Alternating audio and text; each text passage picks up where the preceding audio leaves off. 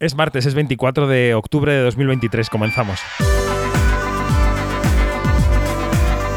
Quinótico.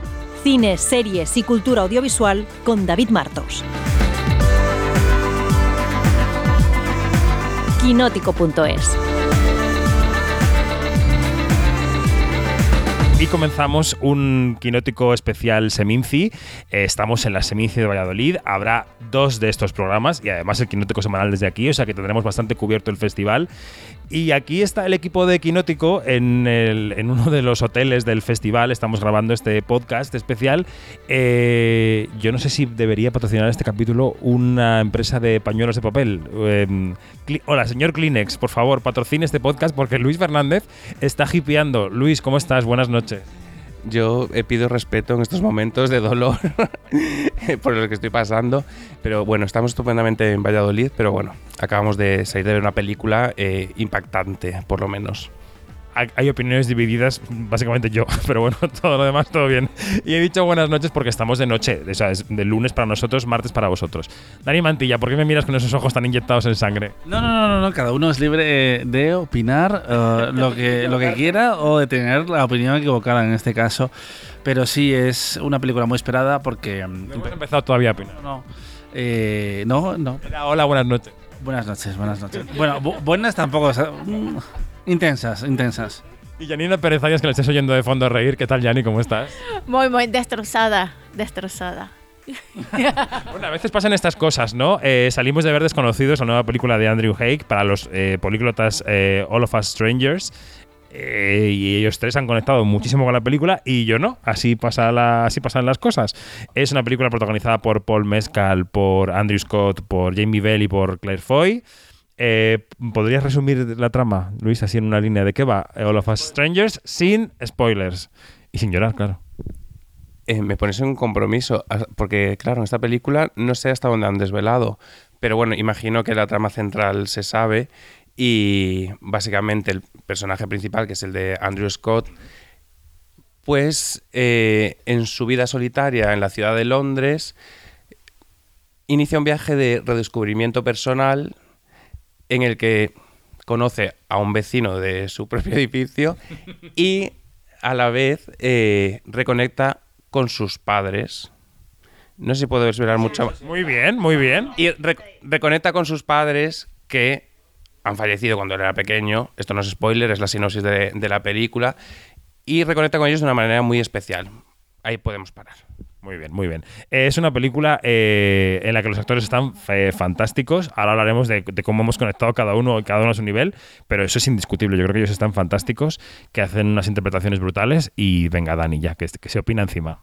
No, iba a decir que lo que creo que se puede decir que es un, pa- un pelín un paso más allá de lo que decía Luis, que es lo que ha dicho eh, un videomensaje de Andrew High que ha, ha puesto Disney y Seminci porque no ha podido venir el director, que básicamente es qué pasa cuando un hombre se reencuentra por motivos X con su- sus padres cuando mueren a la edad que él tiene, que es como un momento de hacer reflexión y de mirar al pasado. Él es escritor. Eh, pero básicamente es guionista, es guionista, sí. Eh, y esto es una novela del 87 que ya se adaptó al año siguiente en Japón. Así que tenemos una nueva, una nueva forma de traumatizarnos. Luis ya está buscando en filming. Lo, que no sé es eh, si en este caso de la película de Nobuhiko o Bayashi igual es una pareja heterosexual, pero yo creo que hay una cuestión LGTB en esta historia que, que atraviesa y que yo estaba pensando cuando estaba viendo la película, no solo en mi conexión con la historia, sino en gente eh, de mi alrededor y en los traumas que iba a desbloquear, porque eh, sobre todo es eso, es ver un poco esa ese reencuentro de los padres y esas conversaciones que nunca tuvieron, esas proyecciones, porque al final tú lo que haces eh, cuando eh, piensas en el pasado es eh, volver a tener conversaciones o imaginar cosas que, que nunca sucedieron. Así que en el fondo lo que estás haciendo es hablar contigo mismo y imaginarte las cosas de una forma que no fueran o como te gustaría que fueran. Que era un, un poco el problema que tenías tú con la película, que te parece Gracias por dar mi opinión. ¿no? demasiado, demasiado idealizada, pero es que imagínate volver, a- eh, vol- volver al pasado y, y descubrir que, que es todavía peor. ¿Qué quieres?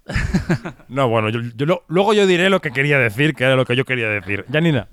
Bueno, a, a mí de- también yo he conectado mucho con la película, me la he llorado toda, prácticamente. Este, eh, me recuerda mucho esta nota japonesa que le estábamos hablando de, de, las, de las realidades paralelas.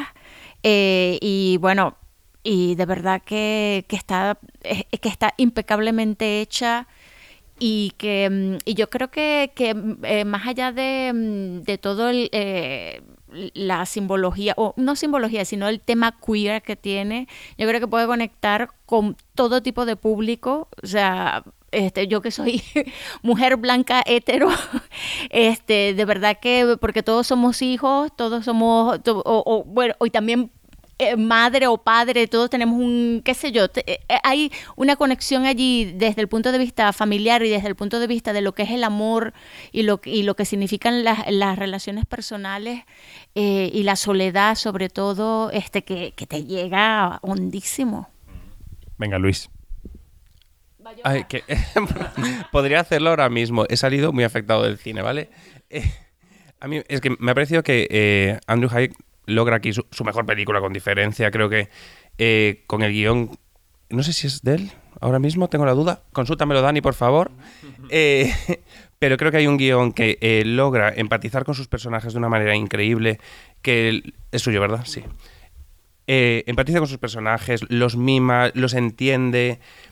Y eso se, refleja en la pantalla. Desde la primera conversación que tienen los personajes de, de Andrew Scott y Paul Mescal, ese primer encuentro casual que parece que no dice mucho, pero se siente ya natural, eh, entras en la dinámica, conoces a esos personajes, están tan bien dibujados, que una premisa que puede ser complicada, que podría caer en- incluso en la hortera, en, en la parte en la que conoce a los padres, bueno, en los que re- redescubre a sus padres, creo que entra de forma muy natural, que, eh, que para el espectador es muy fácil identificarse, David Martos, con, con lo que estos personajes sienten. A mí me, ha dejado destrozado porque creo que hay una verdad, eh, está, es muy manido decir esto, pero creo que hay una verdad muy evidente en lo que cuenta, en las heridas, en estas heridas que no curamos, sean las heridas que sean, de- eh, aquí en la capa queer eh, lo impregna todo, pero no tiene por qué ser eh, directamente esto, pero creo que el hecho de que sea una, en este caso, una pareja homosexual,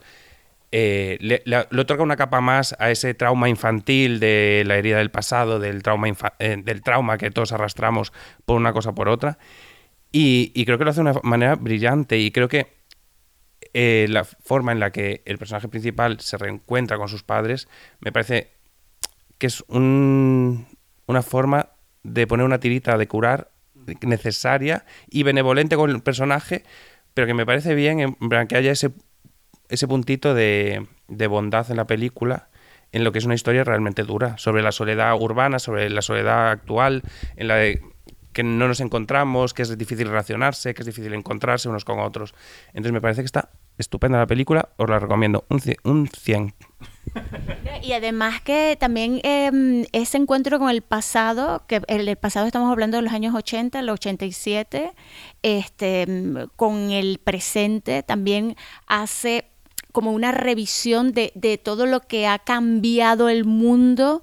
Este, mm, no solamente en el tema queer, sino también, y digo queer porque esa es, esa es la nomenclatura que se usa en, en la, en la película y que también me parece súper interesante. Entonces, no solamente sobre eso, sino también sobre muchas cosas que, que claro, que, que, que también allí pone sobre el tapete esto de la- las discusiones y las diferencias generacionales y cómo en un mundo ideal se puede hablar de, de todas esas diferencias, ¿no? Yo, eh, que no he dicho todavía nada y Dani quería ya la tercera ronda, eh, a mí me parece que algunos de los ingredientes de la película están muy bien, algunos de los que habéis mencionado estoy completamente de acuerdo, pero el otro día escuchaba el podcast de, de IndieWire, habían visto también la película eh, Ann Thompson, que es la veterana periodista de IndieWire, y Ryan Latanzio, que es la nueva incorporación, que es un chico joven y gay, porque lo dijo en el podcast, y él salía completamente emocionado, arrebatado por la película, y ella decía, está muy bien la película, pero yo no he conectado con ella. Entonces hay un público que está ahí y yo en este caso he sido ese público. No tiene que ver, supongo, con que tengas tu dosis de traumas o tu dosis de- de- de conexión con las tramas y los temas de la película, sino que es verdad que ella decía algo con lo que yo me quedé y pensé, bueno, tengo que ver cuando vea la película si lo puedo aplicar. Y es que hay un mecanismo en el que tienes que entrar. El mecanismo que tú decías de cómo se encuentra con sus padres te puede, en un primer momento te puede parecer muy bien entrar totalmente o te puede parecer algo artificial que te deja fuera y a mí eso me ha ocurrido. Me he quedado fuera del mecanismo totalmente y a partir de ahí toda la película ha avanzado y la he visto con gusto. No es una película, es una película que está bien y que está bien hecha y bien actuada, pero me he quedado fuera del mecanismo y entonces no me he dejado arrastrar, no he podido dejarme arrastrar emocionalmente por la película. Y ese es básicamente mi problema, que creo que va a haber un público que va a estar arrastrado por el mecanismo y va a salir completamente arrebatado y otro que se va a quedar en las puertas y en este caso soy yo.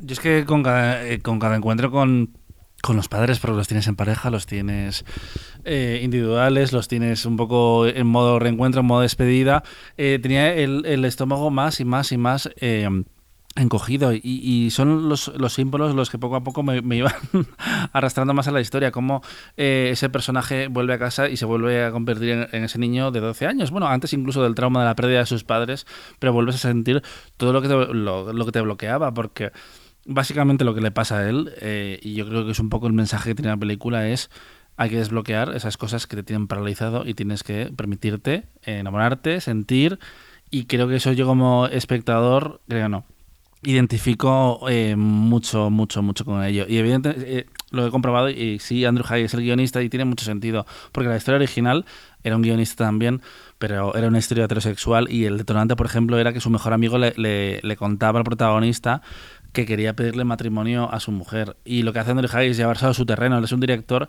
que ha hecho Weekend, que era como el eh, antes del atardecer eh, gay, pero de una forma muy diferente. Era como mucho más sexual, mucho más personal, mucho más dentro de, la comunidad. Y creo que él hace lo mismo con esta película, que se lo arrastra a unos um, fantasmas, a unos traumas que incluso cuando eh, sigues adelante, cuando tienes tu propia familia, la familia elegida, que se dice, eh, sigue estando ahí, porque incluso con el personaje de, de, la pareja de Paul Mescal, que es otra generación, efectivamente, eh, tú ves otra forma de reaccionar, pero sí, sí, sí, te sigues viendo desde fuera, porque siempre va a haber un elemento, siempre va a haber una serie de expectativas por un lado y por otro que nunca se van a cumplir, y aunque parezca que haya un entendimiento, siempre hay una barrera invisible o al menos sigue viéndolo igual dentro de 30 años cuando se revisite esta historia otra vez, si se revisita, es diferente. Pero creo que, cuenta todo esto con una sensibilidad eh, increíble. Y a veces es como infantil, pero precisamente creo que en este caso juega muy a favor de obra porque te está apelando a ese niño asustado que sigue saliendo del mundo o que se bloquea y, se encierra, en este caso, en un bloque de edificios donde aparentemente solo viven él y otro chico. Bueno, yo estoy de acuerdo en que es una película relevante, que es una película de, las, de las de este año, ¿no? De las centrales. A mí, yo ya digo que me he quedado un poco fuera del mecanismo, pero entiendo el lagrimeo que me rodea en esta mesa. Así que nada, eh, a, a, dormir esta noche arrulladito por las mantas y por la calefacción del hotel. Eh, voy a escuchar The Power of Love en bucle. Eh, voy a llorar hasta quedarme dormido eh, y ver esta película cien mil veces hasta que se convierta en mi personalidad por completo. Yo no voy a ser otra persona que una mezcla entre Paul Mescal y Andrew Scott de aquí a que me muera. Gracias. Bueno, hasta que encuentres la siguiente, Luis, no pasa nada. En la siguiente película, que creo que solo hemos visto dos de esta mesa, mmm, han cambiado las tornas. A mí me apasiona la película y a, a, Dani le dejo fuera el mecanismo. Y es que esto pasa, el cine es así, el cine es así. Hablemos de Teresa, la nueva película de Paula Ortiz, que es una eh, traslación al cine de la obra de teatro de Juan Mayor, La lengua en pedazos, que a su vez procede de los textos de Teresa de Jesús, a la que no llaman santa en ningún momento, cosa que es una cosa política, ¿no? Que no la quieren llamar santa porque quieren hacer de una Teresa mujer. Teresa es Blanca Portillo, el juez o el inquisidor es Asier Chandía, la Teresa Joven es Greta Fernández, estamos, asistimos a toda una jornada, como a 24 horas de la visita del inquisidor al convento de Teresa para decirle, esta casa tengo que cerrarla, te la has montado tú por tu cuenta y la palabra que sale de aquí está haciendo un cisma en la iglesia porque sois demasiado libres, mujeres, ¿no? Y entonces eso, eh, claro, un poco declamado, un poco siglo XVI, pero también con efectos especiales porque toda la recreación del mundo que tenía en la cabeza Teresa se ve en pantalla. A mí, por ejemplo, la película me arrebató, me gustó muchísimo, me parece que merece estar entre las mejores películas del año en España.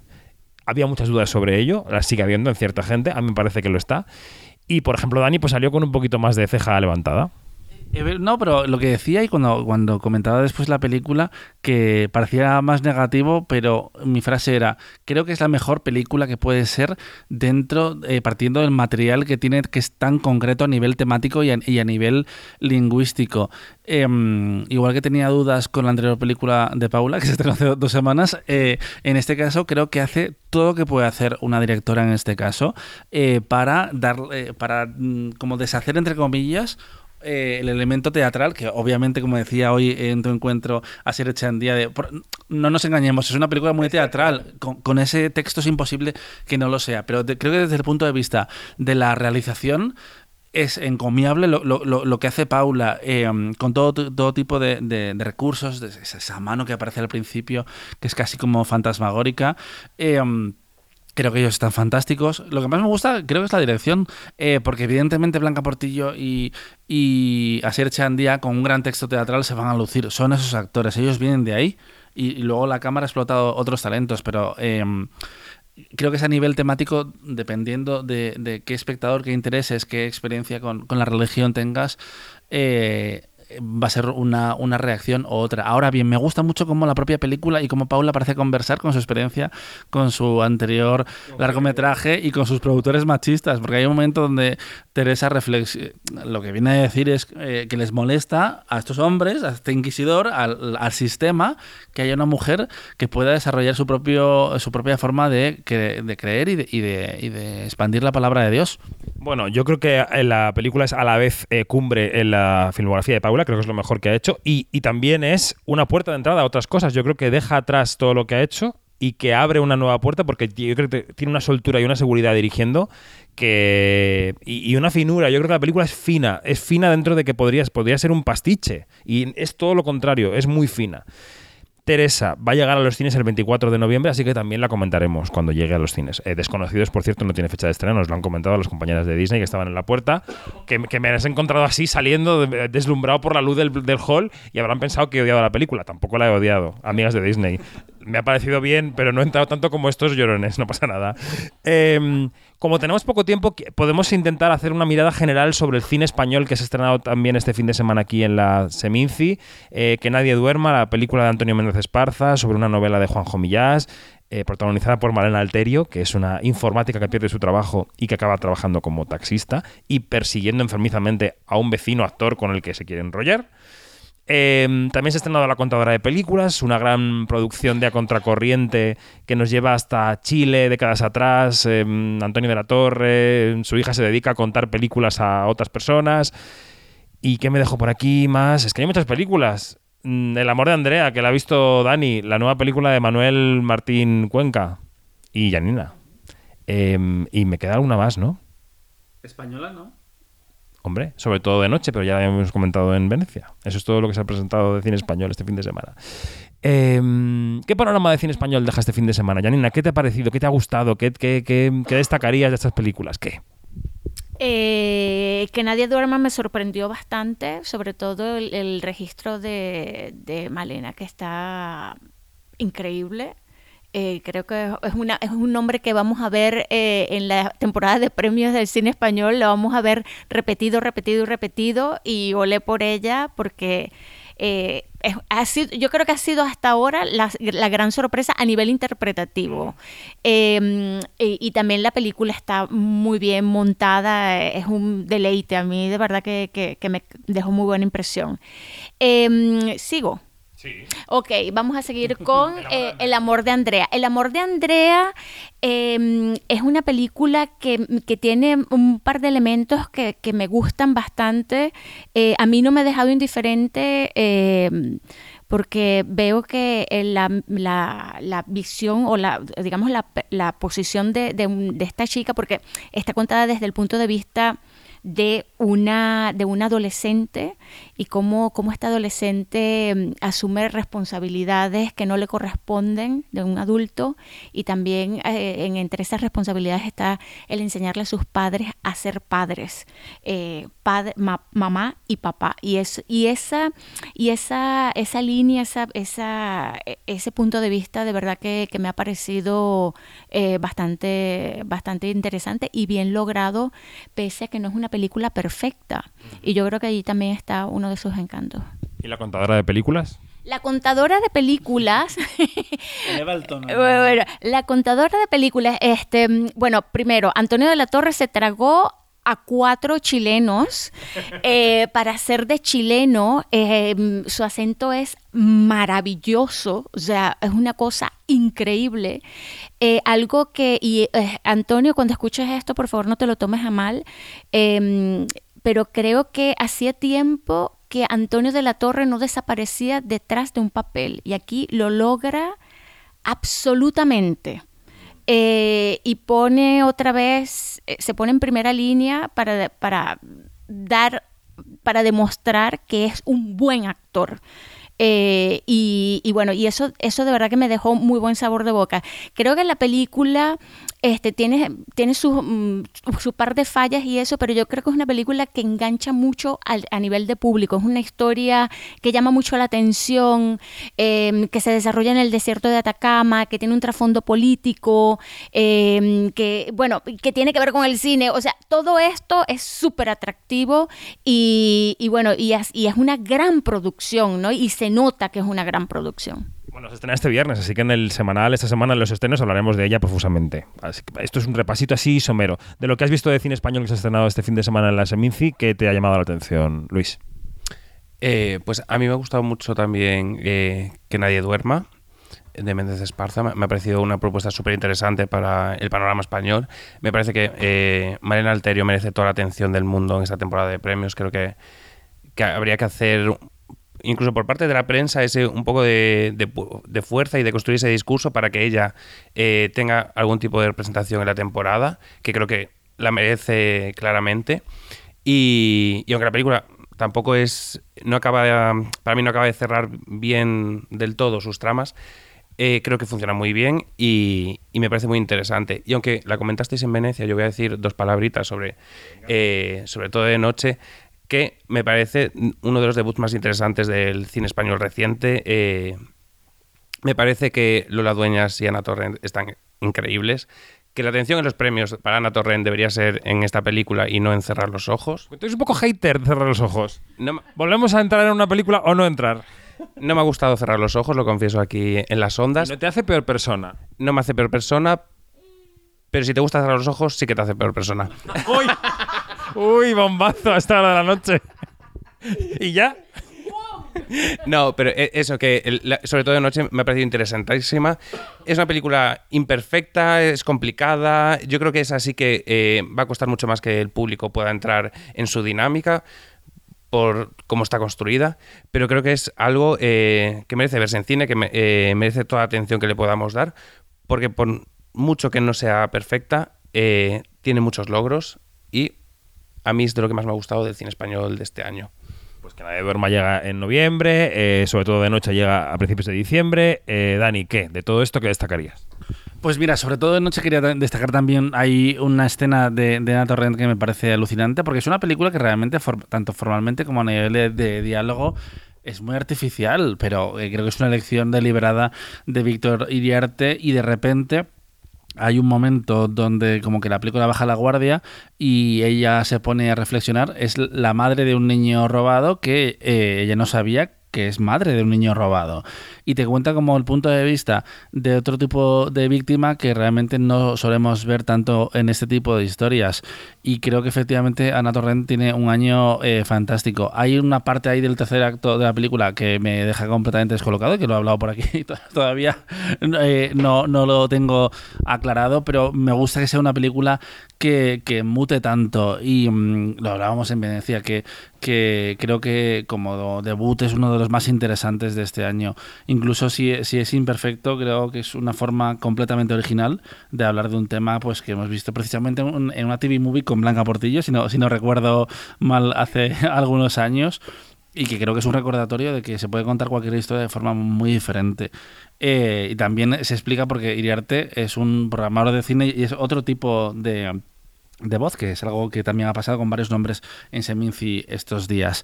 Eh, a mí me ha gustado un poco menos el amor de Andrea que a Yanni. Me gusta mucho ese punto de partida de una, adolescente eh, que hace de madre de sus hijos, de sus hermanos pequeños, básicamente, y que de repente quiere entender por qué su padre no le hace caso. Creo que mm, el cómo ya mm, mm, me llega un poco menos, o sí, sí me parece, por ejemplo, la dinámica de esa familia muy, muy de verdad. Me creo a esos hermanos, pero como que le falta algo de chicha. Creo que no termina de, explotar eh, la, película.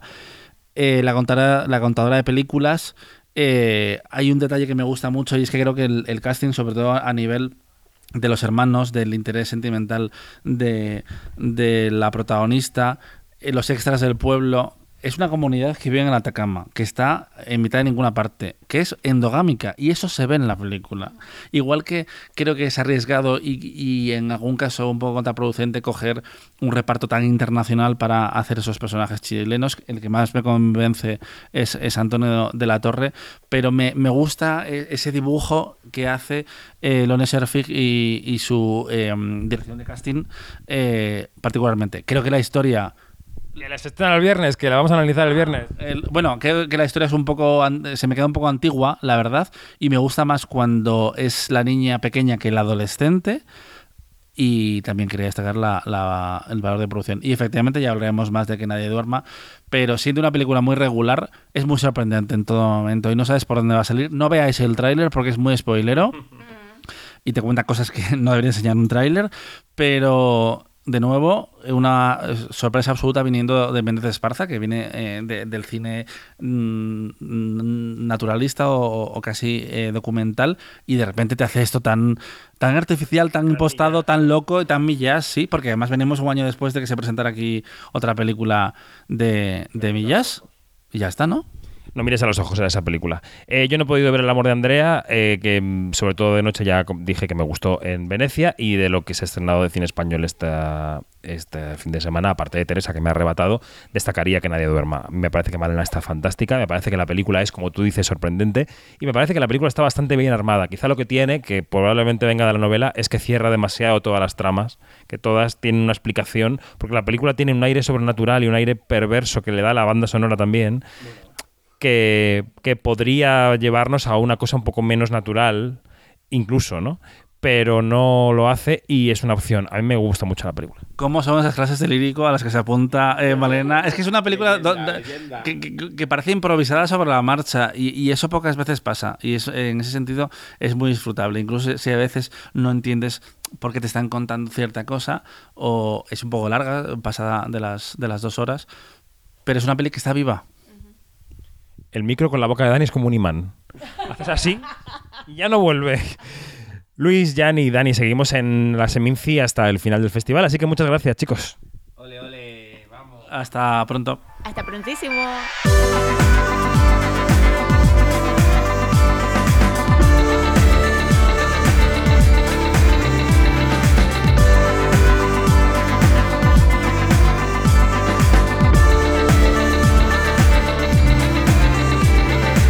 Es todo, más información en quinótico.es, primera con K y segunda con C, y en nuestras redes sociales donde somos Quinótico. Hasta pronto.